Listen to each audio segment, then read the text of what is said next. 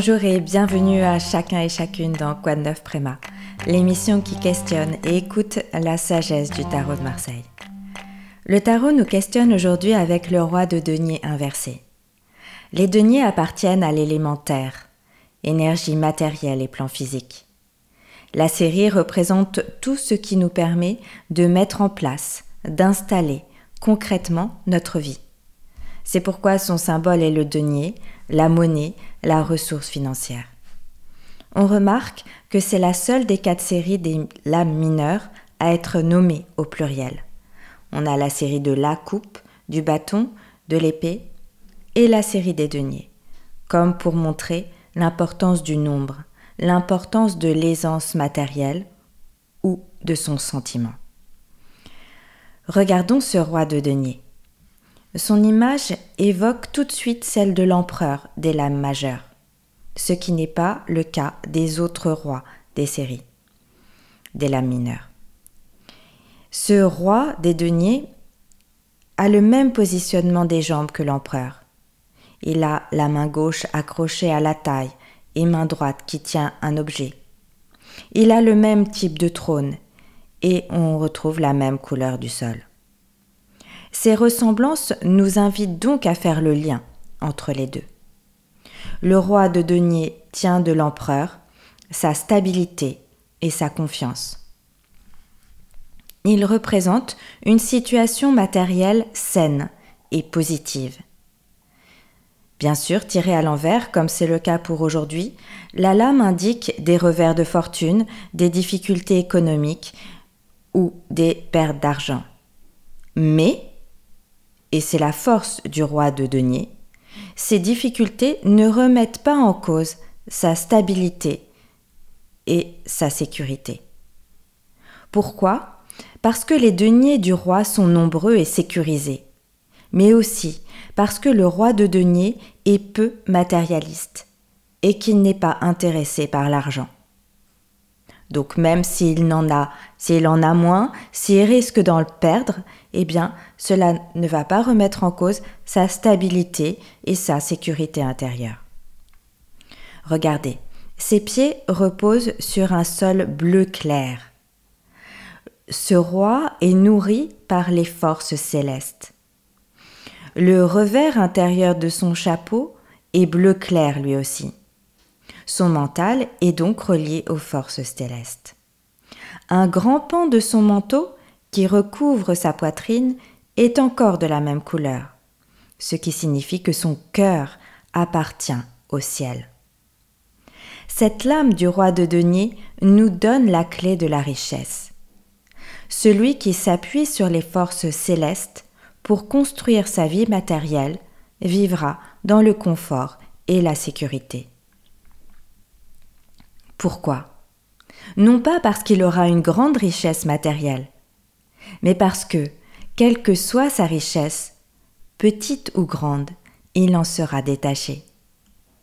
Celui qui est intéressé par l'argent et le matériel en manquera toujours.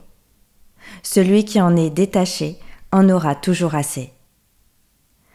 Le matériel et l'argent en particulier est un sujet délicat qui a pourtant toute son importance dans la spiritualité, car il renvoie chacun et chacune à sa nature profonde. Notre relation à l'avoir fait partie de notre être, et ce n'est pas une question secondaire. Il est bien facile de prôner le détachement lorsqu'on a un toit pour s'abriter et un compte en banque bien approvisionné. C'est moins facile d'être apaisé lorsque notre sécurité financière est compromise. Mais au-delà de cette évidence, on remarque qu'avoir une situation financière confortable ne permet pas pour autant de devenir détaché du matériel. Avec la même somme d'argent, certains se trouveront riches et d'autres pauvres. Certains voudront augmenter cette somme et d'autres seront capables de la partager. Ce détachement vis-à-vis du matériel ne provient donc pas d'une valeur extérieure déterminée, mais plutôt d'un sentiment intérieur de sécurité et donc de maturité. Celui qui en veut plus connaît la peur du manque. Celui qui se contente de ce qu'il a vit en sécurité. Mahanandamayi dit Ne renoncez qu'à ce qui vous abandonne. Cette parole sous-entend qu'on ne force pas le renoncement, car en le forçant, on crée un déséquilibre, et par là même on rompt l'harmonie qu'on recherche. D'autre part, si l'on ne peut renoncer qu'à ce qui nous abandonne, c'est que notre part de volonté dans le processus de renoncement n'existe pas. Le renoncement est la conséquence naturelle de notre maturité intérieure. Lorsque le fruit est mûr, il se détache de l'arbre. Il n'y a rien à forcer. Le fruit s'abandonne de lui-même. Il s'agit donc davantage de favoriser notre maturité que de provoquer un renoncement par un acte de volonté forcée, car ce renoncement prématuré sera voué à l'échec. Demandons au tarot de Marseille quelle lame majeure correspond au développement de cette maturité qui mène au renoncement. Qu'est-ce qui favorise la maturité intérieure qui mène au renoncement? Et le tarot nous répond avec la lame du chariot inversée. L'arme, lame majeure 7. Il montre que ce qui favorise la maturité intérieure, c'est de se tenir éloigné des critères de réussite sociale. C'est de porter une attention à l'être plus qu'à l'avoir. On pourrait dire que c'est apprendre à faire la différence entre réussite et réalisation. Cette lame, cette lame du chariot correspond exactement à la force du roi de denier. Il est stable et sécurisé matériellement parce qu'il n'a pas placé sa réussite dans les possessions. Il a intégré qu'il tient sa force et sa puissance de son esprit, voire de son cœur. Voilà, chers amis, comment la sagesse du tarot de Marseille peut nous éclairer aujourd'hui. Si le cœur vous en dit, on se retrouve demain dans l'émission Impression d'infini pour essayer de laisser passer notre pouvoir de volonté et nous retrouver dans l'espace toujours serein de la conscience pure. Le Tao dit Ainsi le maître s'occupe de la profondeur et non de la surface du fruit et non de la fleur. Il n'a pas de volonté propre. Il vit dans la réalité et laisse toute illusion passer. On termine avec l'adagio de Bach, concerto en D mineur, interprété par Olafsson.